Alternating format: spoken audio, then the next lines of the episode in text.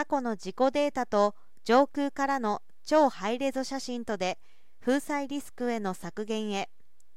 自然災害が激甚化しています。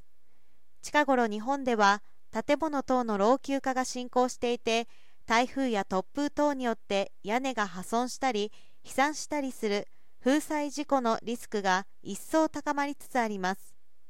そのような風災事故は高額な損害につながりかねず建物内の設備や商品製品等にも被害が及ぶ可能性があります。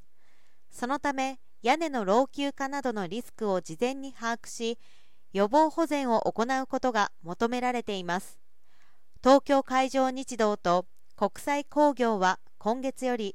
航空写真を活用した企業向け風災リスク診断ソリューションを提供します。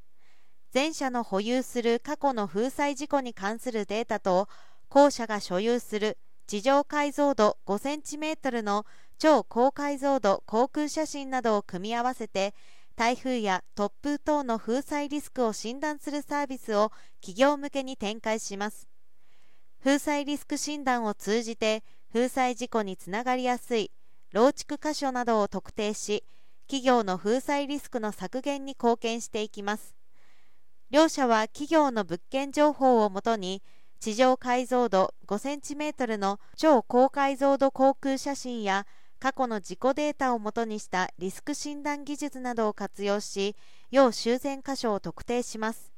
顧客の目が行き届きにくい屋根のリスク診断を行い要修繕箇所を見極めます。